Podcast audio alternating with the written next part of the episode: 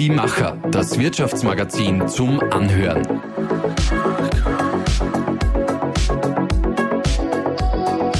Und hier ist dein Host Susanna Winkelhofer. Da, wo ich heute bin, geht man eigentlich erst dann hin, wenn es weh tut. Wenn der Schmerz akut ist, wenn wir uns krank fühlen, wenn uns etwas fehlt. Und das ist auch die Frage, die dann kommt. Was fehlt uns denn? Und ja, uns fehlt so einiges meist schon lange, bevor unser Körper uns das dann so deutlich zeigt, dass wir schließlich tatsächlich zum Arzt oder zur Ärztin gehen.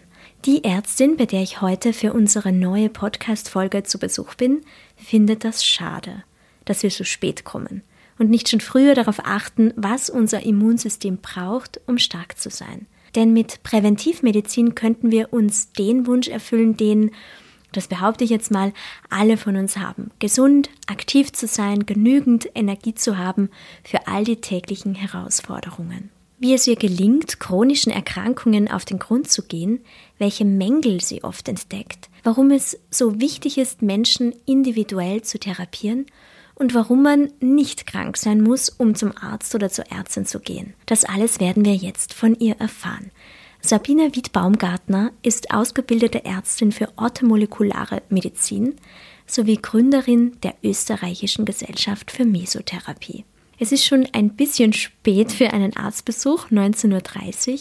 Die letzten beiden Patientinnen sind gerade zur Tür raus und ich freue mich sehr, dass du trotzdem noch Zeit hast, mit uns über Gesundheit und wie wir sie am besten erhalten können zu sprechen. Schönen Abend, liebe Sabine. Herzlich willkommen in meiner Praxis. Ja, jetzt kommt ja eigentlich die Frage, was fehlt uns denn? Und die Frage stelle jetzt einmal ich, also nicht die Ärztin an mich, sondern ich an dich. Was fehlt uns denn als Gesellschaft in Bezug auf das Verständnis von Gesundheit? Mhm. Das ist eine sehr wichtige Frage, die man sich sehr oft stellen sollte. Was fehlt mir denn eigentlich? Die Leute kommen, wie du eingangs schon gesagt hast, sehr spät oft zu mir, wenn äh, die Symptome eigentlich schon laut schrillen und die Glocken nicht gehört werden. Das Frühwarnsystem, was der Körper eigentlich hat, wird oft gar nicht wahrgenommen. Bei manchen sehr, sehr mm, massiv, äh, die sind die, die wirklich wegen jeder Kleinigkeit zum Arzt gehen. Und dann gibt es welche, da fragt man oft, haben Sie nichts gespürt? Naja, schon, aber es war ja nicht so schlimm. Und ich denke, äh, dieses Frühwarnsystem sollte eigentlich wahrgenommen werden. Und wenn mir jetzt was auffällt, zum Beispiel ist es so, es gibt verschiedene Indikationen, äh, wo man in den Spiegel schaut und denkt, was habe ich denn da? Da habe ich irgendwie eingefallene äh, Nasolabialfalten, also die, die von der Nase zum Mund herunterziehen. Äh, das sind die sogenannten Magenfalten. Ja, eigentlich tut mir der Magen eh schon länger weh, vielleicht vertrage ich was nicht. Oder die hören einfach nicht auf sich, äh, gehen nicht in die Tiefe, wann der Bauch gebläht ist und so weiter. Äh, was ja alles schon oft Zeichen sind, dass irgendetwas im Körper nicht hundertprozentig im Balance ist. Da reden wir ja noch gar nicht von Krankheiten, da reden wir nur von der Balance. Und ich würde mir wünschen, dass die Leute gehen und sagen, wie sehr viele meiner Patienten, du schau mal wieder mal das Blut an, vielleicht fehlen mir Mineralstoffe oder Aminosäuren und nicht erst, wenn es zu spät ist. Wie man solche Anzeichen wirklich erkennen kann, darüber reden wir dann natürlich mhm. später noch im Detail. Jetzt starten wir mal mit unserer Aufwärmrunde, mit okay. dem Gedankensprung. Ich sage dir sieben kurze Satzanfänge und du wirst die einfach spontan vervollständigen, bitte. Ich könnte keinen Tag ohne gute Musik überleben. Worüber ich heute anders denke als in meiner Jugend? Äh, über Medizin. Da muss ich nachher noch genauer nachfragen. Mhm. genau. Ähm, die größte Überraschung während meiner medizinischen Ausbildung war für mich? Äh, der Einstieg in die komplementäre Welt. Da kommen wir dann auch später noch dazu. Ähm, was ich unbedingt noch lernen möchte. Mehr Sprachen. Wie viele Sprachen sprichst du schon? Vier. Das sind eh schon viele. Drei Dinge, die jeder, jede täglich für seine oder ihre Gesundheit tun kann ja, wirklich auf sich hören, äh, aufpassen, genug Flüssigkeit zu sich nehmen, ein bisschen äh, aufpassen, welche Nahrungsmittel dass ich zu mir und ein bisschen ausgiebig Sport machen. Das wäre schon einmal so ein kleiner Tipp. Ja. Ein Erlebnis als Ärztin, das mir besonders in Erinnerung geblieben ist. Hui, ich habe sehr viele Erlebnisse gehabt in den ganzen Jahren. Äh, lustige, traurige, viele verschiedene. Es ist jetzt schwer, eins herauszubohren, aber als Ärztin sind mir viele Dinge jetzt im Kopf. Ähm, ein, eine Geschichte ist, ich habe nie einen weißen Mantel an bei meiner Arbeit. Und ich gehe ins Wartezimmer und hole meine, meine äh, Patienten persönlich ab. Und wie ich rausgehe, sagt der junge Bursch zu, die, zu mir, und Sie sind der Arzt? äh, wo man nicht in Normen äh, auftritt, mhm. wird man oft als das nicht erkannt. Und das war eigentlich eine ganz lustige Geschichte. Sie sind der Arzt. Mhm, ist man nicht gewöhnt. Genau. Das beantwortet ja jetzt eigentlich schon meine letzte Frage, nämlich was mich von anderen ÄrztInnen wohl unterscheidet. Also du trägst mal keinen weißen Nein. Mantel. Nein, das hat den Grund, ich finde diesen Mantel eigentlich unhygienischer wie alles andere. Meistens hängt man den irgendwo an die Ecke und zieht ihn am nächsten Tag wieder an. Ich ziehe mich vollkommen neu um, äh, schaue, dass ich äh, Sachen habe, die man auskochen kann, die man heiß waschen kann, von der Hygiene her. Und ich finde es sehr sympathisch, mit normaler Kleidung aufzutreten. Wir haben sehr viele Kinder in der Praxis und die fühlen sich da auch viel, viel wohler, als wenn ich äh, auftritt mit weißen äh, Klamotten und äh, einfach einfach die Angst vor dem Weißkittel zu nehmen. Nennen wir es so. Das Thema Hygiene begleitet uns ja jetzt schon sehr, sehr lange. Also ich rede jetzt von der Corona-Zeit, wo das Thema Hygiene halt noch viel präsenter geworden ist. Und in der Zeit ist uns auch einmal mehr oder so richtig bewusst geworden, wie sehr wir darauf angewiesen, angewiesen sind, gutes Pflegepersonal, gute Ärztinnen zu haben.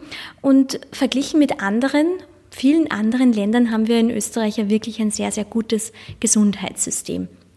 Dennoch meine Frage, ist es wirklich ein Gesundheitssystem oder vielleicht eher ein Krankheitssystem, weil, wie du ja vorhin schon angesprochen hast, wir nehmen es ja meist dann in Anspruch, wenn wir krank sind und nicht so häufig oder sehr selten, wenn wir gesund sind. Das ist eine ganz, eine, ganz eine tolle Frage. Ich denke mir das oft, äh, wir sind sehr ähm, krankheitsbezogen, krankheitsfixiert. Und daher auch dieses Bewusstsein, äh, ich gehe nur zum Arzt, wenn ich was habe, wenn mir was fehlt. Und nicht schauen wir mal, ob es in Ordnung ist oder ob ich was verbessern könnte. Und ich glaube, um das geht Unser Gesundheitssystem ist wirklich toll, wenn man es vergleicht mit anderen Ländern, anglosächsischer Raum, der wirklich ganz, ganz schwach besetzt ist, wo viele Nurses, also Krankenschwestern arbeiten, statt Ärzten und Apotheker sehr viel übernehmen. Ähm, Natürlich sind wir in der Akutmedizin hervorragend und wir haben viele innovative Leistungen, die wir haben, aber die Vorsorge könnte noch besser sein. Zum Beispiel der Vorsorgebogen, der ja nur neun Werte enthält. Da kann ich lediglich sagen, lieber Herr sowieso, liebe Frau sowieso, Sie sind nur am Leben, aber mehr kann ich darüber nicht zum Ausdruck bringen. Es ist wirklich nur drinnen Cholesterin, Triglycerid, ein bisschen Blutzucker. Es sind wirklich nur neun Werte und das ist mir persönlich zu wenig. Um eine Aussage treffen zu können, brauche ich einmal einen ganz anderen Status. Eisen, bei Frauen gerade, viele Frauen haben Eisenmangel, äh, bei den Männern äh, Männerhormone, bei den Frauen genauso einmal die Möglichkeit einer hormonellen Abklärung. Das wird immer wieder verweigert, was ich nicht nachvollziehen kann. Das sind keine Monsterpreise, die da anfallen und auch mal die B-Vitamine. Die Menschen haben zwar alles zur Verfügung, aber sie tun sich trotzdem sehr einseitig ernähren oft. Und es gibt mehr denn je. In meiner Kindheit hat es diese Nahrungsmittel gar nicht gegeben, teilweise. Da hat es kein Mango gegeben, da hat es einen Garten gegeben mit Apfel, mit Birnen, mit Dingen, die man halt saisonal geerntet hat oder auch nicht, oder die man saisonal gekauft hat am Wochenmarkt. Und jetzt gibt es ein Überangebot und trotzdem so viele Lecks. Das heißt, wir sind schon sehr gefordert, in der Prävention was zu tun, dass es nicht so weit kommt. Und natürlich auch in der Aufklärung bezüglich Bewegung, das ist ja auch ein großes Thema, oder Zucker, wie kommt so weit und auch ernährungstechnisch auf die Jugend schon einwirkt. Weil ich sehe das bei meinen Söhnen, das ist sehr, sehr wichtig, dass man die Jugend schon aufspitzt und sagt, du lass die hin und wieder mal äh, untersuchen oder mal nur ein Arztgespräch, äh, ja, eigentlich habe ich das und das und das. Also es sind auch sehr viele Jugendliche bei mir. Und wenn du aber sagst, äh, für normal werden nur neun Punkte angeschaut, genau. Äh, reicht es dann eigentlich, wenn ich zu meinem Hausarzt, zu meiner Hausärztin gehe? Oder brauche ich dann wirklich, so wie du es bist, eine Wahlärztin, die sich halt natürlich auch viel mehr Zeit nehmen kann? Naja, das ist so. Unsere Hausärzte, die sind wirklich ganz, ganz toll, machen wirklich tolle Leistungen, weil man muss das einmal wirklich aushalten, jeden Tag 60, 80 Patienten durch die Mühle zu schieben. Das ist wirklich sehr, sehr schwierig und da braucht man wirklich wie soll ich denn sagen, das gewisse Fingerspitzengefühl, was ist jetzt das Wichtigste, was ich für denjenigen tue. Ähm, und wir können da wirklich mit groß reden. Wir haben mehr Zeit für unsere Patienten. Wir haben eine bessere Einteilung. Mit, mit wir meinst du Wahlärzte? Wir Wahlärzte, ja, mhm. genau. Also das ist das wirklich, ich muss jetzt ein hohes Lob an die Hausärzte machen. Die haben einfach ein ganz anderes Klientel. Und da kommen Akutfälle hin und wir bestellen uns unsere Patienten und wir haben wirklich ein leichteres Leben, was das anbelangt. Und können uns auch einmal anderen Dingen hingeben. Aber es ist natürlich so, der Hausarzt, der kennt seine Patienten schon langjährig, der sagt, ah, bei euch ist Zucker in der Familie und das und das und der schaut vielleicht fokussierter auf gewisse Symptome hin. Wir haben eine andere Vorgangsweise. Bei uns Wahlärzte läuft das anders. Das kann man fast nicht vergleichen. Es wäre auch gemein, einen Vergleich zu machen. Mhm. Und wann ist dann eigentlich der richtige Zeitpunkt, dass man zum, zum Arzt, zur Ärztin geht? Dann, äh, wenn ich das Gefühl habe, ich bin äh, vielleicht an meinem Voranschreiten gehindert durch Müdigkeit, äh, Symptome, die ich normal an mir nicht kenne. Äh, obwohl ich normal lebe, obwohl ich is wie immer, trinke wie immer und keine äh, Veränderungen im Leben habe, äh, habe ich trotzdem das Gefühl, es fehlt mir etwas und ich muss dem nachgehen. Oder es ist irgendwas verändert, eine starke Gewichtszunahme. Und es wird vielleicht nur gesagt, oft salopp, ja, isst nicht zu viel, der, der, der Mensch kasteit sich wahnsinnig und hat irgendeine Schilddrüsenunterfunktion.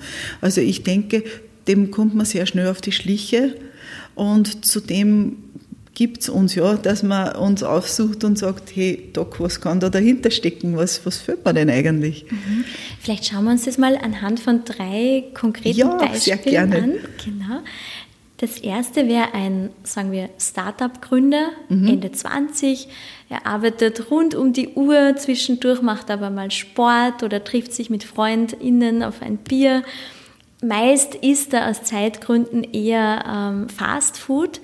Er sprüht aber vor Energie und bis auf Blähungen oder vielleicht mal ein Völlegefühl hat er eigentlich nichts, worüber sie beklagen würde.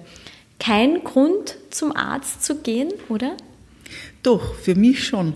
Sobald er Blähungen hat, steckt irgendwas dahinter. Meistens ist es wirklich, wie du ja schon eingangs erwähnt hast, er ist nicht gesund. Er isst schnell etwas, ein Fast Food. Ähm, auch, äh, ob das jetzt, ganz egal, ob das jetzt Mackie ist äh, oder, oder Sushi, was vielleicht schon 24 Stunden in der Vitrine liegt, es baut sehr viel Histamin auf. Und jetzt ohne, dass ich Blut abnehme, kann ich mir schon vorstellen, in welche Richtung das geht. Er ist hastig, er ist schnell und er ist etwas, was schon vorgekocht, vorbereitet ist und es kann oft sehr hohe Histaminspiegel in sich bergen. Und das ist oft so ein Frühwarnsystem. Dann trinkt er gerne ein Bierchen oder trinkt gerne einen Rotwein am Abend, einen gepflegten, so zum vorm Schlafen gehen. Und wenn es lustig ist, äh, stoßt er mal mit einem Schaumwein an, egal welcher Marke. Äh, all das hat sehr, sehr viel Histamin und kann solche ähm, Dysbalancen im Darm, nennen wir es mal höflich so, hervorrufen. Und äh, dem kann man auf, sehr schnell auf die Schliche kommen. Einerseits mit Stuhluntersuchungen, das ist für einen Patienten ganz, ganz schonend. Der nimmt sich seine Röhrchen mit nach Hause, wirft es im Labor ein, es wird ausgearbeitet, äh, ausgearbeitet, ob Keime drinnen sind oder ob Entzündungen im Darm sind. Man kann sehr, sehr viel schon von, von dem sagen. Selbst wenn einer sagt, na, ich fürchte mich vor dem Blutabnehmen, braucht man es vielleicht gar nicht, wenn man eine gute Stuhlanalyse macht zum Beispiel und sich dann über das Essen unterhält und sagt, schau her, mehr dort, vielleicht doch mehr Slow Food. Das zweite Beispiel ist eine Frau, sagen wir Anfang 40. Sie hat seit fünf Jahren ungefähr eine sehr spannende Führungsposition und lebt immer schon für ihre Karriere. Gleichzeitig achtet sie auf gesunde Ernährung und versucht in der wenigen Freizeit, die sie hat, Workouts zu machen, damit sie super fit aussieht. Ähm, ja, sie leidet halt an, an sehr starken Verspannungen, hat immer wieder mal Kopfschmerzen und ihr Schlaf könnte auch besser sein. Aber ansonsten hat sie jetzt nicht das Gefühl, ich brauche jetzt dringend einen Arzt. Wird ihr aber von irgendjemandem empfohlen, du musst unbedingt zur Frau Dr. Wied Baumgartner am Taubenmarkt in Linz kommen. Sie steht bei dir in der Praxis. Was würdest du dann gleich mal als erster mit ihr machen? Äh, meine Idee wäre, äh, Sie mal nach Ihren Gepflogenheiten des Essens äh, zu fragen. Dann äh, sagen, wir, das, sagen wir, sie ist Vegetarier zum Beispiel. Zum Beispiel ja. Das ist jetzt nicht so herausgekommen, glaube ich, aber es könnte sein. Da muss man vielleicht einmal einen Aminosäurestatus machen, mal schauen, wie schaut denn Ihr äh, Proteinlevel aus? Einfach mal um zu schauen, ob die Bausteine unseres Lebens, also die Aminosäuren, genug vorhanden sind oder ob was abgeht. Sie schläft nicht gut, könnte sein, dass sie wenig L-Tryptophan hat in den Aminosäuren. Das kann man einfach substituieren. Äh, man kann aber auch schauen, der Schlaf ist nicht gut, ist sie vielleicht auch traurig gewesen in letzter Zeit, also kann auch der Serotoninspiegel dadurch hinuntersausen.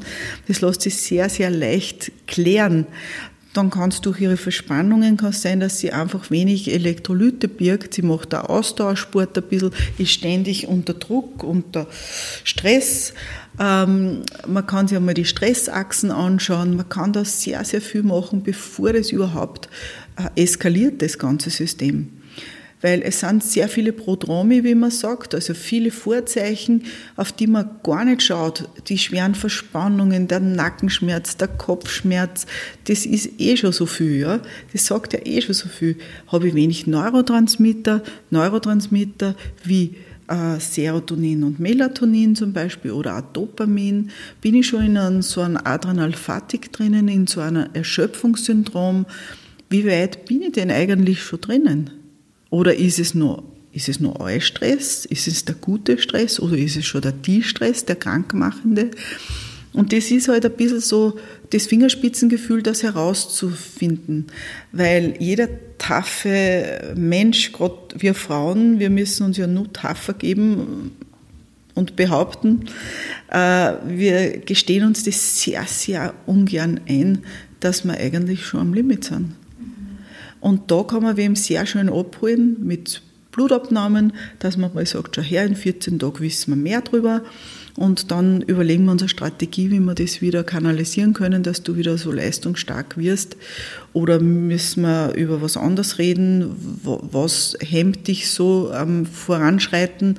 Wo, wo, wo kann ich eingreifen, dass ich dich unterstütze? Mhm. Das heißt, auch bei so Anzeichen, wo man sagen könnte, okay, das ist eh normal, wenn man so einen hektischen Alltag hat, hat man halt Verspannungen, die soll man nicht wegwischen, da soll ja, man schon dahinter schauen. Man soll dahinter schauen, ja. Weil das, das wird nicht leichter, das wird immer blöder und blöder. Und äh, muskuläre Dysbalancen sind nicht angenehm. Wir wissen das, wir sitzen den ganzen Tag, du sitzt viel, ich sitze viel. Und am Abend, am Ende eines Tages, wenn man es mit einer normalen Dusche oder mit Magnesium gar nicht hinkriegt, dann war einmal schon geschickt, um nachzuschauen, was fällt mir denn eigentlich, welche Eiweißteile, die der Muskel dringend braucht, fehlen mir denn vielleicht? Nur als Beispiel. Dann schauen wir uns noch das dritte Beispiel ja. an. Ein 50-jähriger Mann, mhm. der zwar grundsätzlich regelmäßig zur Vorsorgeuntersuchung mhm. zu seinem Hausarzt geht, Ähm, da kommt auch nichts Besorgniserregendes raus. Er fühlt sich nicht so ganz fit, so wie es halt früher mal war, obwohl er eigentlich ganz glücklich ist in seinem Leben. Er hat einen tollen Job, eine wunderbare Familie, gute Freunde. Ähm, aber er fühlt sich dann eben immer wieder mal ausgelaugt und er denkt sich halt dann, wird halt das Alter sein. Aber wo würdest du ansetzen, wenn er dann doch zu dir kommt? Also wenn er zu mir kommt, würde ich ihm wieder nach einer langen Anamnese, dass ich ihm das eben alles herausluchse, was so hat, weil Männer sind oft sehr verschlossen. Mhm. Und äh, würde dann schon auf Fokussuche gehen, ob nicht irgendwas anderes dahinter steckt. Weil wenn er jetzt 50 ist, ist genauso ein Turnover, ein hormoneller wie bei uns Frauen. Auch das ist einmal wichtig zu schauen, wie ist denn der Testosteronspiegel. Hormone sind auch bei Männern ganz interessant äh, zu, auszuarbeiten und zu schauen, hey, wo steckt er denn eigentlich? Das sagt sehr viel aus, wenn er sehr niedrige Testosteronspiegel hat äh, macht er viel Sport oder wie auch immer. Also man kann von diesen hormonellen Achsen äh, schon sehr viel herauslesen und heraussagen, aber es kann auch mal ganz was anderes dahinter stecken, wirklich was tiefgreifendes, organisches und da muss man halt einfach wirklich mal tiefer auch hineinschauen. Es, äh, Erschöpfung kann auch eine Krankheit in sich bergen, von der man vielleicht noch gar nichts weiß. Und je früher man es weiß, desto schneller. Desto schneller und besser kann man es behandeln. Und es ist aus wirtschaftlicher Sicht ganz wichtig, dass man die Prävention fördert. Weil wenn man schaut, was kostet das Spitalsbett, die letzten zwei Jahre haben uns gelehrt, dass man wirklich aufpassen soll, dass man wirklich nur Ultima Ratio ins Krankenhaus kommt, wenn man es wirklich braucht. Unser Frühwarnsystem muss geschärft sein. Wir müssen schon früher handeln, bevor es so weit kommt sobald man dann einen Arzt oder eine Ärztin gefunden hat, wo man sich wirklich wohlfühlt, damit man eben rechtzeitig schaut, ob irgendwo was fehlt, dann gibt man ja gerne mit der E-Card nicht nur eben die Karte ab, sondern am liebsten gleich die, die ganze Verantwortung. Mhm. Welche Rolle spielt denn die Eigenverantwortung mhm. bei PatientInnen? Eine ganz, eine große Rolle. Es passiert sehr oft, dass Patienten kommen, und ich sitze am Schreibtisch und sie geben mir so ein großes Dossier, 10 cm hoch und so eine große Mappe, DIN A4 groß und sagen, so, ich habe mein Leben mitgebracht, bitte lesen Sie es und ab jetzt sind Sie verantwortlich. Und dann denke ich mir, ja, so machen wir es sicher nicht. Ich sage, ja, ich werde es aufmerksam durchlesen, werden wir es gerne anschauen und dann erarbeiten wir gemeinsam, was wir jetzt machen. Eigenverantwortung ist ein ganz ein wesentlicher Punkt. Wir haben aufgehört, Verantwortung für uns zu übernehmen. Du machst, du bist Arzt, du hast eine Lösung, du machst. Nein, wir machen gemeinsam. Und das ist ganz, ganz wichtig, die Leute da, da, da wieder hinzubringen. Die Jungen sind da ganz, ganz anders wie meine Altersgruppe zum Beispiel. Die ist sehr bequem. Die sagt, na, da wird ja wohl Tabletten geben oder Infusion, da würde ja was einfallen. Nein, ich sage, nein, wir machen das gemeinsam. Ich gehe den Weg, du gehst den Weg, wir treffen uns in der Mitte. Es ist nicht, dass man das ablegen kann wie, wie, wie ein, ein Paket Befunde. Das ist wirklich nicht der Fall. Und hast du das Gefühl, bei der jüngeren Generation ist die Bereitschaft höher? Ja, absolut. Mhm. Absolut. Es sind äh, um die 60 und 60 plus, die gern abgeben. Oder das ganz natürlich finden, dass sie jetzt einen Alterszucker entwickeln. Das ist ganz normal. Jeder hat einen Alterszucker, erklären Sie mir. Und wenn ich dann sage, nein, das hängt mit ihrer Ernährungssituation zusammen. Ah, wir essen immer so.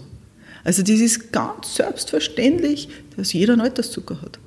Also, und bei den jüngeren Leuten, die sind ja da ganz anders. Dadurch, dass sie die sehr vielen äh, äh, Medien bemächtigen können, was ja zu unserer Zeit noch nicht war. Wir haben kein Handy gehabt, wir haben nicht Dr. Google und Dr. Wikipedia gehabt. Das gab es ja alles noch nicht. Die schauen halt nach und sagen, ah, da kannst du mal schauen, die Vitamine und dieses und jenes und ich bin Sportler, aber sehr viel Spitzensportler ah, da habe ich das und das gelesen, kann man das machen bei mir? Das ist spannend. Aber ist das nicht auch ein bisschen gefährlich? Also wenn ich zum Googlen anfange, dann glaube ich immer, oh, ich habe jetzt alles. Ich organisiere jetzt mein Begräbnis. Das ist schon schwer, gefährlich, oder? Auch mit gefährlich. Dr. Google. Dr. Ja. Google kann ein Hund sein. Mhm. Also man darf nicht alles glauben und alles auf sich münzen. Na, aber die Jungen sind sehr ähm, interessiert an, an, an diesen Dingen, zum Beispiel an Analysen, die kommen oft und schauen Sie mal, ich habe das gelesen, ist das was für mich? Finde ich total interessant. Jeder andere alte Arzt ist vielleicht beleidigt und sagt, der sagt mir, was ich zum Tun habe. Ich finde das aber interessant. Oder haben Sie auch das Gerät? Oder haben Sie auch einen Hemoleser? Haben Sie von dem schon gehört? Oder dieses und jenes? Das ist spannend, da bleibt man am Ball. Das finde ich gut. Und äh, viele schreiben sich auch Fragen auf. Das finde ich auch immer ganz interessant, weil wenn man dann da sitzt, äh, ich, ich, weiß nicht, wie, wie die kleine Maus vor der Schlange, dann fürchten sie manche, obwohl ich ja ganz ein offener Typ bin, und sagen, jetzt wollte ich so viel fragen. Sag ich, schreiben Sie das doch auf und dann machen wir eine Liste durch. Also ja, äh, ich, ich finde das ganz spannend, wenn man wie einen Vorschlag macht.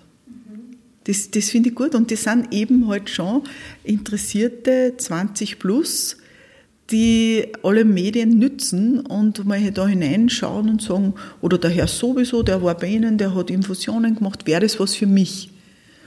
Also die tauschen sich ganz anders aus. Auf Instagram, da habe ich auch eine Seite, wo man ein bisschen nachschauen kann.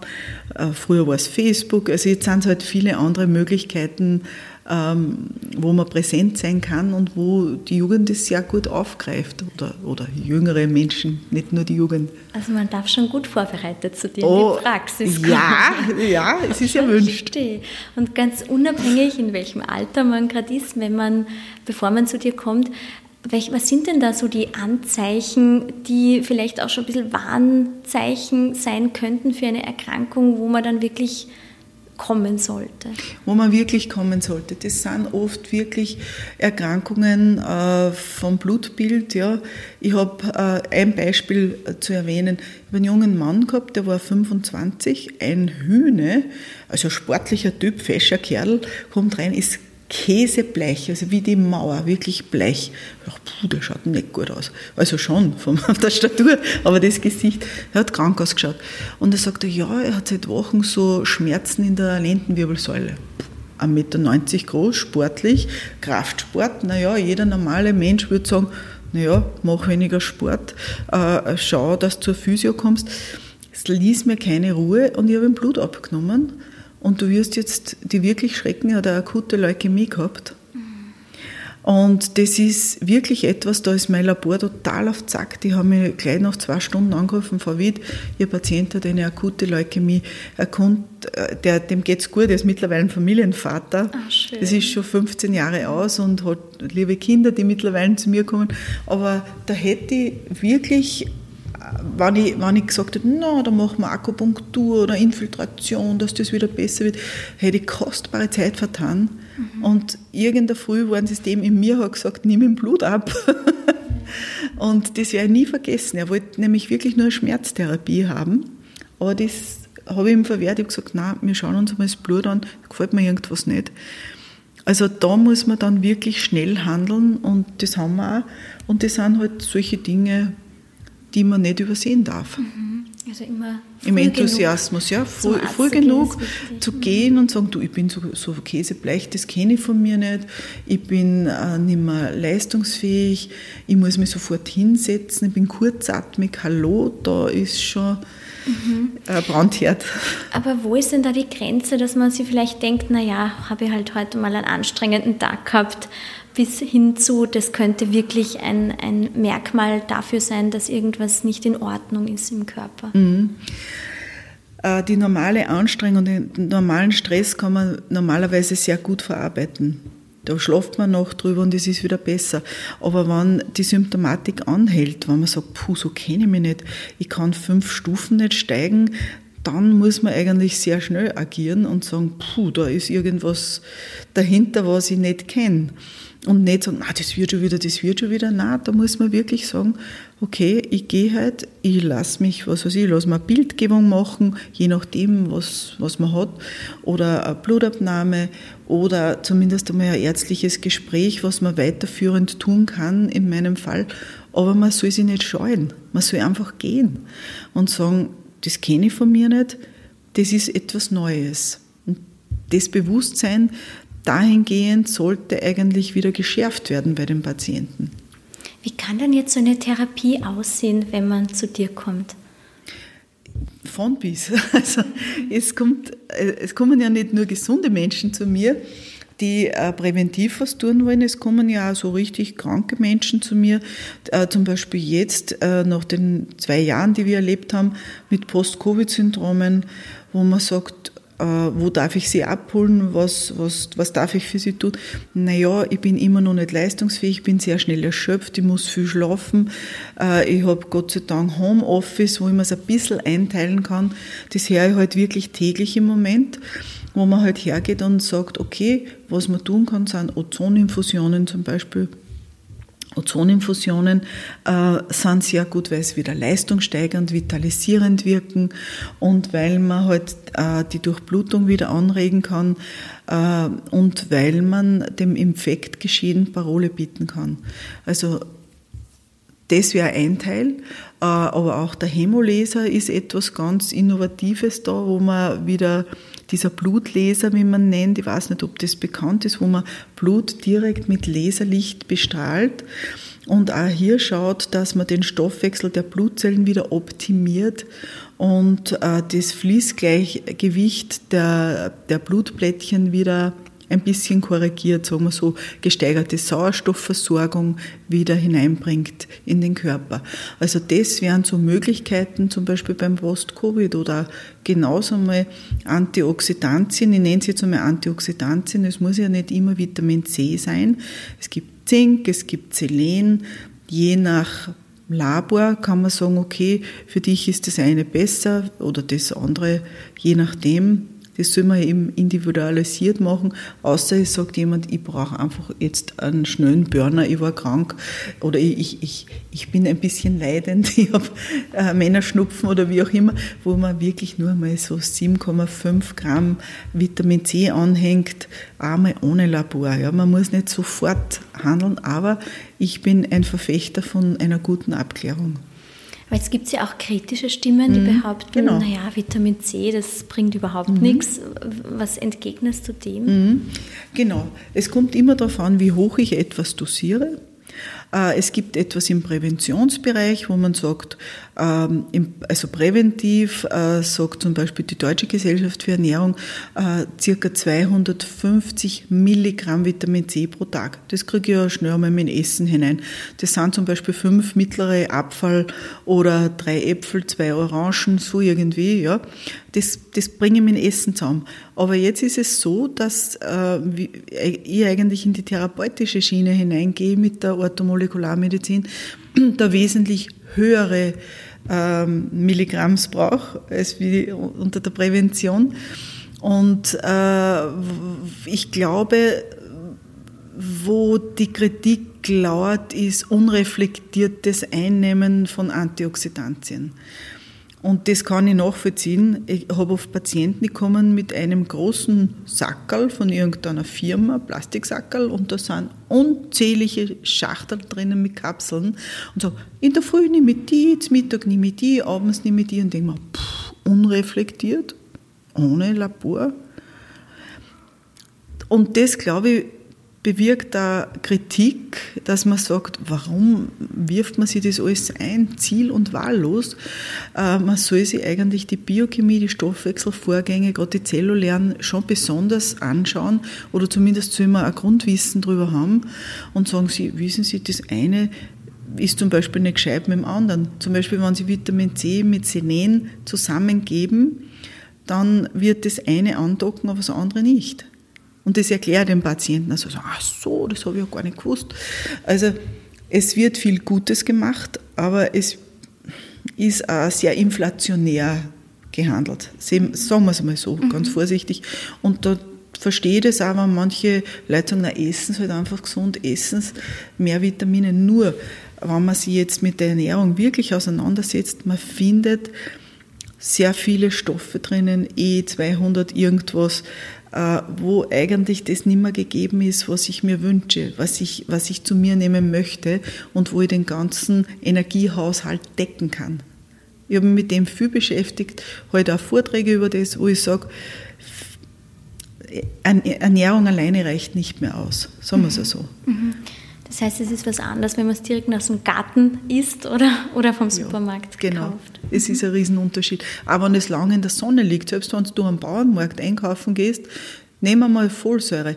Und es äh, kommt viel, viel Sonnenlicht an. Nicht nur beim, was weiß ich, beim Supermarkt jetzt ein Halogenscheinwerfer drauf, dann wird viel Folsäure verbraucht. Dann ist 80 Prozent der Folsäure weg. Und dann muss ich schauen, wie, wie ist denn der Folsäuregehalt jetzt bei dem oder der Patientin. Äh, und die sagt dann, ich verstehe es gar nicht, ich so viel Kohlgemüse und so weiter und so fort. Vieles ist im gekochten Zustand dann nicht mehr drinnen zum Beispiel. Also mit der Ernährung alleine nein. Also ich bin ein Verfechter für, für äh, komplementäre Zufuhr, aber schon fokussiert. Aber gibt es dennoch Nahrungsergänzungsmittel, die grundsätzlich mal jeder nehmen kann, weil wir alle einen Mangel daran haben, davon haben? Ja, Magnesium zum Beispiel ist sowas. Das ist ein Mineral, was wirklich vielen, vielen Patienten fehlt. 90 Prozent meiner Patienten haben kein Magnesium oder wenig. Und in den letzten Jahren, wo sehr wenig Kochsalz zum Beispiel verwendet wurde, fällt auch viel Natrium oder Natriumchlorid. Das fällt mir auch auf. Leute sagen, ich würze, aber ich salze wenig. Aber das ist bei gewissen Erkrankungen nicht gut, bei Hypertonie zum Beispiel, bei Bluthochdruck soll man nicht viel salzen oder bei Nierenschwächen, aber auch Gros der Bevölkerung könnte ruhig ein bisschen salzen. Vor allem, wenn ich einen schweißtreibenden Job habe, wo ich sehr viel Mineralien verbrauche. Also das ist etwas, das fällt mir auf durch die Bank, die Mineralien. Äh, in der Vollblutmineralanalyse fällt es mir überhaupt ganz besonders auf. Und äh, ja, Magnesium, zu der Frage zurück, Magnesium ist ganz wichtig, das kann einmal jeder schnell einnehmen. Bei den B-Vitaminen wäre ich vorsichtig. B-Vitamine können leicht überdosiert werden und sind gar nicht so äh, gut, wenn man es lange Zeit nimmt. Ich bin immer für Kuren, wo ich wieder nachkontrolliere natürlich. Mal schauen, ist denn schon genug da? Und äh, Zink in der letzten Zeit, natürlich gerade in den letzten eineinhalb Jahren, habe ich den Patienten immer gesagt, die haben angefangen und gesagt, du, ich habe Covid, was kann ich machen? Sage ich, gute Ernährung, soweit du, soweit du etwas schmeckst. Das war ja das Nächste. Leute haben nichts geschmeckt. Ähm, und dann natürlich Zink. Zink ganz wichtig fürs Immunsystem. Ich habe ihnen meistens gesagt, so 50 Milligramm Zink, weil die gesagt haben, ja, habt ihr was daheim im Schachtel? Ist denn das zielführend? Reicht denn das aus? Und auch äh, Vitamin C, Ascorbinsäure war natürlich gut, um die Virenlast schnell äh, hinunterzubringen. Und das soll man halt aufteilen in fünf Tagesdosen, äh, also in fünf Dosen pro Tag so. Und äh, dass, man, dass man sagt, okay, nicht alles auf einmal, sondern morgens, vormittags, mittags, nachmittags, abends, wie auch immer dass man es auch gut verträgt, dass der Intestinaltrakt es gut aushält, dass man nicht mit Durchfällen reagiert. Und solche Tipps hat man schon gegeben, oder Vitamin Dora zum Beispiel, das Sonnenhormon. Vitamin D ist im Winter ganz, ganz niedrig und auch wichtig für ein gutes Immunsystem, für gute Laune, für, für äh, Frauen in meinem Alter, wo äh, wenig Hormone da sind, für die Knochendichte ist das auch sehr, sehr wichtig. Also Vitamin D habe ich noch nie überdosiert gesehen bei keinem Patienten. Mhm. Nochmal ganz kurz zurück zum Vitamin B, also mhm. B wie Bertha. Mhm. Ähm, das wird ja vor allem jenen, die auf tierische Produkte verzichten, empfohlen. Aber sagst du, auch da soll man es nicht durchgehend dann einnehmen, sondern mhm. Pausen machen? Genau. Vitamin B12 zum Beispiel ist etwas, was ganz wichtig ist, was man normal durch tierische Produkte bekommt. Ich habe sehr viele Vegetarier und Veganer und dann sage ich mir, das sollte man eigentlich alle halbe Jahr mal checken, wie hoch das ist. Viele haben dann wirklich nach 12, 13 Jahren circa, wenn die, wenn die wirklich rein vegan waren, wirklich Lecks, dass sie unter 200 kommen. Das ist viel zu wenig äh, und beschweren sich und sagen, ja, ich bin immer müde, ich bin ausgelaugt. Und das sieht man auch an der Zunge oft. Das sind diese Landkartenzungen, wenn so, wie soll ich sagen, es schaut aus wie eine Landkarte. Es ist eine Zeichnung der Zunge was oft so ein Hinweis ist für so eine sogenannte perniziöse Anämie, wann wenig von diesen B12 vorhanden ist. Und da bin ich schon dahinter, dass ich mir sage, schau, lass mir das anschauen, auch Eisen und Speichereisen, das ist bei dir wichtig, dass man das immer checkt und dann machen wir wieder Kuren oder ich spritze es sogar, wenn es so niedrig ist, dass ich es wirklich äh, entweder in den Muskel appliziere oder als Infusion, weil es einfach so wenig ist, dass der Patient sagt, boah, bin wieder wie neu. Das ist einfach wieder super. Man sollte aber das auch nicht überdosieren, weil das auch mal in die andere Richtung gehen kann wo dann äh, andere Ärzte sagen, die mit der Orthomolekularmedizin vielleicht nicht so auseinandersetzen, ah, die B-Vitamine, die können ja ganz schlecht sein, das macht ja auch Polyneuropathien oder Fuß, so Fußkribbeln. Und genau das ist richtig, wenn man Dinge lang nimmt, unreflektiert, wie ich immer sage. Und da muss man wirklich dahinter sein. Du hast ganz am Anfang gesagt, du denkst heute über Medizin anders als noch mhm. in deiner Jugend. Mhm. Wie denkst du jetzt anders darüber? Ja, man ist so enthusiastisch, wenn man von der Uni kommt, man will, die, man will alles niederreißen und man glaubt, boah, jetzt habe ich echt die Weisheit mit zwei Löffeln gegessen, nicht mit an. Und man kommt dann am Ende des Tages oft drauf, boah, ich weiß so viel nicht. Es fließen so viele Dinge ein.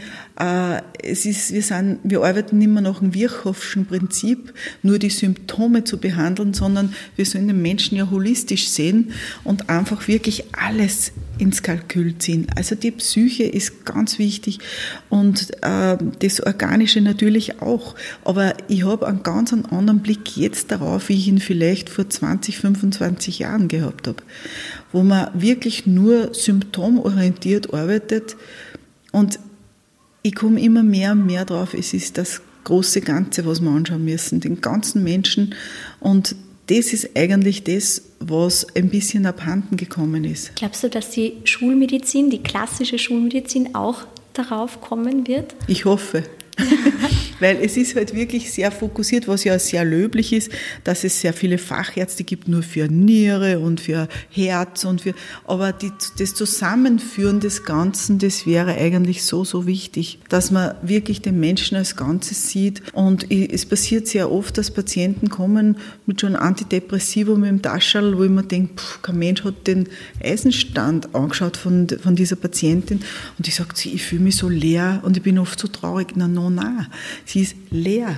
Du füllst es auf, machst drei, vier Eiseninfusionen und es steht eine andere Frau vor dir. Ich habe das sehr, sehr oft. Natürlich muss es oft schnell, schnell gehen. Und wenn jemand sagt, oder ich bin einfach nicht aufmerksam in letzter Zeit und ich kann mich nicht gut konzentrieren, müssen bei mir schon die Rädchen laufen, was kann der Grund sein? Es ist nicht alles eine Depression. Man kann wirklich einmal down sein, auch weil, man, weil man eingetrübt ist, weil an Mineralien fehlen. Das ist wirklich wichtig. Und das fehlt mir ein bisschen so in der herkömmlichen Schulmedizin, dass eigentlich nur darauf geschaut wird, ah, die Symptome, ah, das kann nur das sein und gleich die chemische Keule drauf. Das ist mir zu wenig. Und wie viele Jahre denkst du, wird es dauern, damit wirklich die Schulmedizin mit der Komplementärmedizin zusammenarbeitet? Wir befinden uns gerade in einem retrograden Schritt. Äh, es ist das erste Mal seit vielen, vielen Jahren die Homöopathie vom Lehrstuhl verschwunden. In Wien wurde der Lehrstuhl abgeschafft.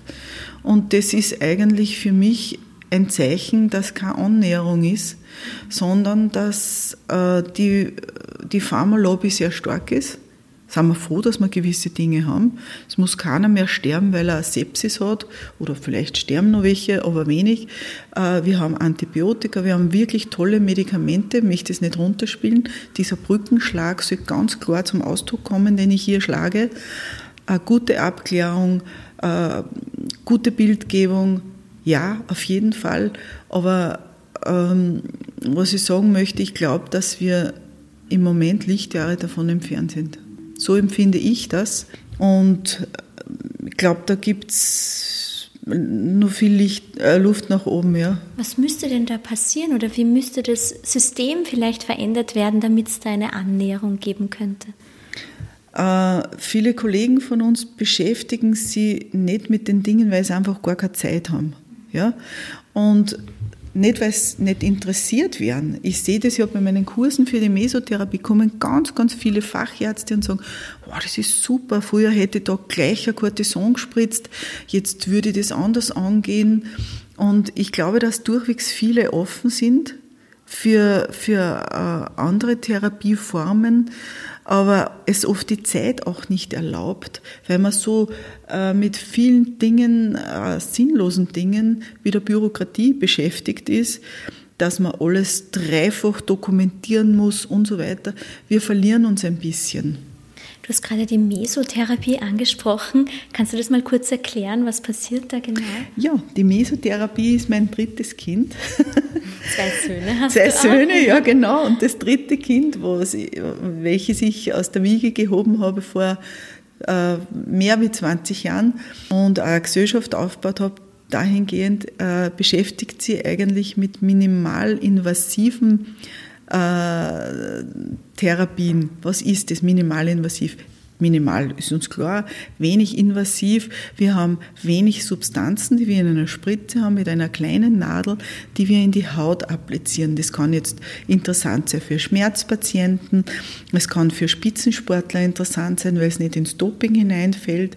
Das kann aber auch für Menschen interessant sein, die degenerative Erscheinungen haben, alte Menschen, wirklich alte Menschen äh, mit 87, 90 Jahren, die sagen, mein Gott, ich würde neue Knie brauchen, aber ich bin so herzkrank, man kann mich gar nicht mehr operieren oder die nehmen also multimorbide Menschen, die viele verschiedene Erkrankungen zeigen oder auch viele Medikamente einnehmen müssen, die sagen, mein Gott, jetzt habe ich eh schon zehn Bullen voll wegen dem und dem und dem und meine Schmerzmedikamente, die, die setzen mir so zu, ich bin immer so müde und ich muss das und das einnehmen, wo man schaut, dass man das einfach minimieren kann und auch diese Schmerzen minimieren. Ich kann keine neuen Knie zaubern, aber ich kann zum schauen, dass die, die oder der Patient, dass die einfach wochenlang wieder mal schmerzfrei sind.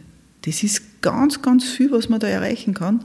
Also minimal heißt wenig Substanz, der Zielort dort, wo es weh tut. Ja, das heißt, ich gehe direkt an die, an die Knie, an die Hüfte, an die Schulter, an den Ellbogen oder an die verspannte Muskulatur, je nachdem, was behandelt gehört. Und äh, die Mesotherapie erlaubt eben auch äh, Therapien beim Sportler, weil es nicht ins Doping fällt, weil wir nicht in diese Tiefe gehen, wo viel Durchblutung ist, äh, wo, wo die Substanzen sich nachweisen lassen in einem Dopingtest. Und die Substanzen ja auch nicht in der WADA- und NADA-Richtlinien-Seite drinnen sind. Was sind da die Risiken? Bei, bei der Mesotherapie. Mhm ein blauer Fleck, wenn ich mich verstich. Oder mhm. wenn man eine Blutverdünnung hat, kann man das genauso machen. Äh, Risiken sind eigentlich gar keine da. Äh, ich habe in den ganzen Jahren, wo ich tausende Patienten behandelt habe, hexensblaue Flecken gestochen, die wurden verziehen, weil sie sagen, ha, wurscht, ist zwar blau, Und aber es tut nicht weh, weg, geht schnell oder? wieder weg, mhm. genau. Aber sonst birgt es keine Risiken in sich, weil einfach 4 mm Nadeln bei Patienten, die blutverdünnt sind, genauso gut funktionieren und auch bei Menschen, die Nadelphobien haben. Es gibt ja Menschen, die sagen, na, Nadel, um Gottes Willen, kann ich gar nicht sehen. Oder Kinder zum Beispiel. Man kann auch Kinder sehr gut damit behandeln, weil die fürchten sich nicht, sagen, was, so ein kleines Nadel, das kann ja gar nicht wehtun. Und dann probiere ich es oft bei mir aus, sage, schau her, so wie würde ich das machen, glaubst geht das bei dir? Ja, ja, das kann man bei mir auch machen. Weil es gibt ja sehr viele Kinder, die was weiß ich, Mini-Knaben Fußballsport betreiben und die machen, haben genau solche Verletzungen und brauchen genauso mal einen Arzt. Und die kann man da wirklich sehr, sehr schön abholen. Schauen wir noch ein bisschen in die Zukunft. Okay. Gibt es da äh, Behandlungsmethoden, Therapiemöglichkeiten, wo du sagst, das ist ein Trend, das wird kommen in naher Zukunft? Die Stammzelltherapie ist etwas, was mich schon lange Zeit interessiert. Ich war 2019 in Moskau bei einem großen Stammzellenkongress, der mich sehr, sehr interessiert hat, weil die einfach sehr innovativ gearbeitet haben. Es waren nicht nur Russen dort, das, das waren die Veranstalter, es waren weltweit Ärzte dort, Amerikaner, Engländer, jeder der, oder Israeli, äh, jeder, der sich mit Stammzellen auseinandersetzt und auch äh, sehr gute Indikationen hat, um, um hier zu handeln, zu behandeln. Und das habe ich aufgesaugt wie ein Schwamm, weil das bei uns eigentlich nur in Kinderschuhen steckt. Und in anderen Ländern, äh, wo es vielleicht eine andere Ethikkommission gibt, äh, die ja bei uns aus grauer Vorzeit noch besteht und aus schlimmen Tagen, wo man Dinge gemacht hat, die nicht in Ordnung waren natürlich. Und aus der Zeit kommt da diese Ethikkommission und man schaut halt bei uns zehnfach, zwanzigfach drauf, ob etwas passt. Also das heißt, ob eine Indikation zu einer Therapie passt. Und ich würde mir wünschen, dass die Stammzellentherapie rasanter voranschreitet, wenn man viele, viele Krankheiten damit lösen könnte, wie ich schon gesehen habe, eben bei meinem großen Kongress. Es ist schon sehr spät, aber man hört draußen fängt, glaube ich, schon das Nachtleben von Linz an. Ja. Aber ich würde doch trotzdem noch gern unser Podcast-Spiel mhm. quasi machen. Du hast dir schon drei Begriffe ausgesucht: Orte, Gegenwart und Talente. Und wenn du aus dem ersten Sackerl bitte die erste Frage ziehst. Orte. Ich lese mal vor, ja, ja für unsere Zuhörer. Frage, verrate uns einen magischen Ort, egal wo auf der Welt. Hui. Also du warst ich, ja schon an ja. vielen Orten der Welt. ich bin eine Reisende. Äh, ich kann ohne Reisen sehr schwer leben. Die letzten zwei Jahre waren für mich ganz schrecklich. Und sobald ich konnte, bin ich wieder losgezogen. Es gibt viele magische Orte. Für mich ist Lateinamerika so eine magische, eine magische äh, Welt, sagen wir so. Und das ist auch für mich äh, verbunden mit einer sehr, sehr schönen Zeit, die ich dort ver verbracht habe. Und für mich ist Lateinamerika ganz was Besonderes. Die Menschen, der Spirit, die, die Historie dahinter. Auch in medizinischer Sicht? Ja und nein. Mhm, mhm. Steckt natürlich vieles, gerade in Guatemala zum Beispiel in Kinderschuhen, wobei Brasilien wieder sehr vieles birgt. Äh, die sind auch sehr innovativ, zum Beispiel mit Stammzellen, nicht nur in der Ästhetik, sondern generell. Äh, ja, man kann sich überall was mitnehmen. Auch von Naturheilkundlern aus Guatemala kann man sich was mitnehmen. Ja, das sind für mich magische Orte. Und welche Orte hast du noch nicht bereist und die stehen noch ganz mhm. oben auf der Liste? Asien. Okay. Jedes Mal, wie wir etwas gebucht hätten, ob es China war oder ob es Indien war, es ist verhext gewesen. Es kam nicht zustande. Also der asiatische Kontinent ist für mich Neuland. Alles andere habe ich schon ziemlich abgegrast. Dann haben wir jetzt als nächstes die Gegenwart. Was hast du da für eine Frage gezogen? Die Gegenwart. Welchen Teil meiner täglichen Routine genieße ich am meisten? Hui. Wann fängt denn deine tägliche Routine an? Meine tägliche Routine beginnt nicht vor halb acht. Ist es genetisch bedingt, ob man Frühaufsteher ist oder Spätaufsteher? Ich glaube, ich bin ein nachtaktiver Mensch. Ich lese so gern lange und das, ist, das gibt mir diese Ruhe. Und ich komme halt erst dann am Abend heim, schaue, heute wird es auch wieder ein bisschen später, bis ich heimkomme. Und dann mag ich Zeit haben für meine Familie. Meine Söhne leben ja noch zu Hause. Ich, ich brauche das Gespräch. Äh, ich möchte mich gemütlich zusammensetzen und ich möchte nicht dann um zehn ins Bett gehen, wenn mein Leben eigentlich nur weitergehen könnte.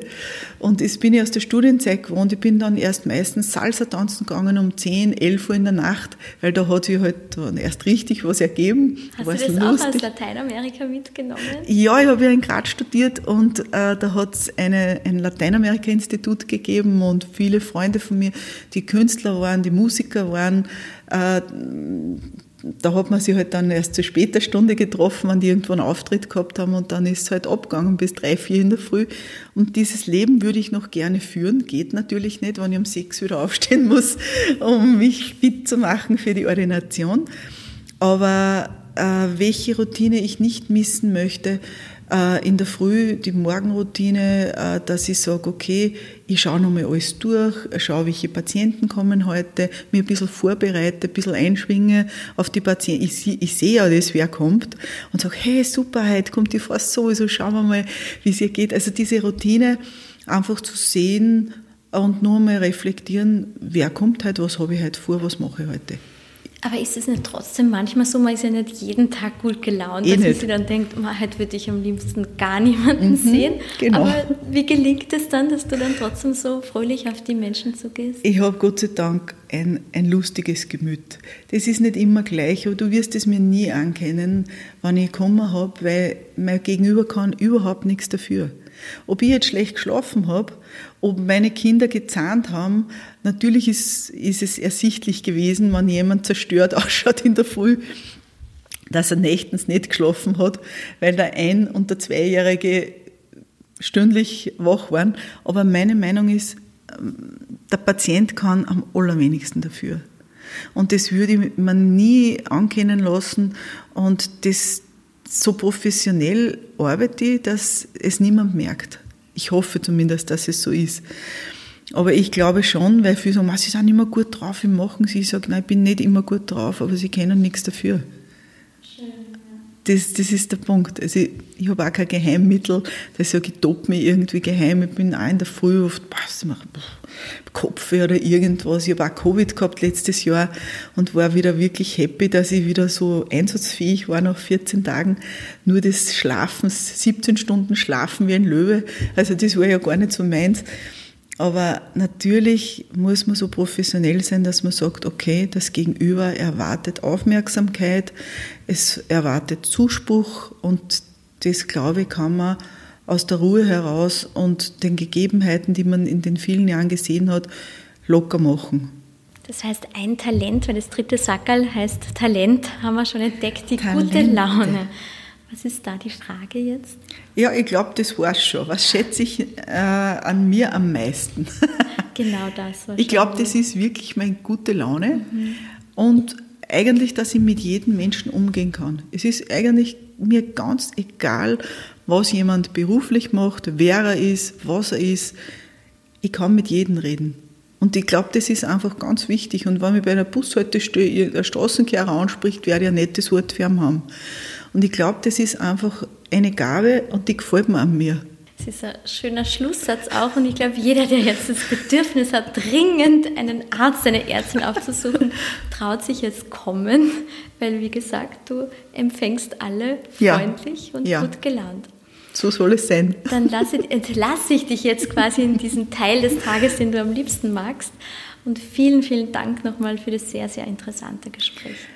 Danke für dieses nette Interview und für diese tolle Fragestellung, auf die ich ja nicht vorbereitet war und wo ich hoffentlich auf jedes irgendwas antworten konnte, was man hören möchte. Auf jeden Fall. Danke, Sophie. Vielen Dank, Susanna. An euch, liebe ZuhörerInnen, vielen Dank für eure Aufmerksamkeit. Wenn ihr uns nicht nur hören, sondern auch sehen und lesen wollt, dann freuen wir uns, wenn ihr uns in unserer gesamten Medienwelt besuchen kommt. Jeden Tag findet ihr neue Geschichten, Impulse und Inspirationen für und von Menschen, die etwas bewegen wollen, auf die Macher.at, auf unseren Social Media Kanälen Instagram, Facebook und LinkedIn. Und dann haben wir natürlich auch noch unser Printmagazin. Wir sind gespannt auf euer Feedback. Bis bald, euer Die Macher Team.